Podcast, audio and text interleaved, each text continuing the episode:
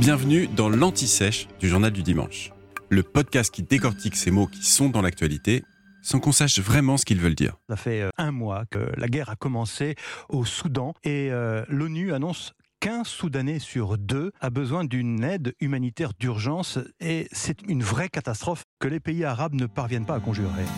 Au fait, que se passe-t-il au Soudan? Le Soudan est un pays d'Afrique du Nord-Est et son nom officiel, c'est la République du Soudan. Si vous ne voyez pas très bien où c'est, sachez que le Soudan partage des frontières avec le Tchad, la Libye, l'Égypte, l'Érythrée, la République centrafricaine et le Soudan du Sud. Alors il formait avec ce dernier un seul et même pays, mais ça, c'était avant la sécession de 2011.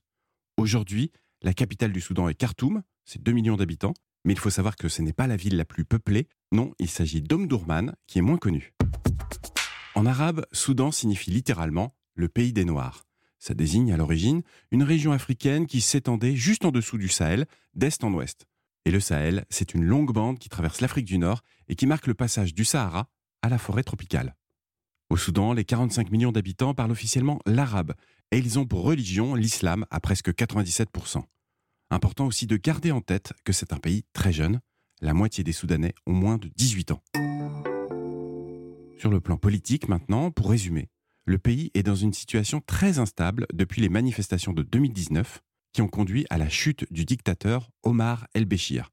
Ce militaire était au pouvoir depuis 30 ans. Il a d'abord été remplacé par un conseil militaire de transition, qui était composé des militaires donc, mais aussi de civils. Et le général Abdel Fattah al-Bourhan en avait pris la tête. Le problème, c'est que les élections qui devaient être organisées après ce conseil de transition bah, ne l'ont jamais été. Au bout de deux ans, le général Bourhan, toujours lui, organise un coup d'État et il écarte les civils avec lesquels il partageait le pouvoir.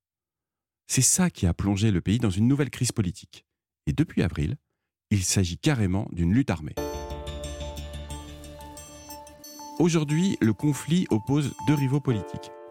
Le général Bourhan, donc, et Mohamed Hamdan Daglo, dit Emeddi, qui dirige les forces de soutien rapide, les FSR.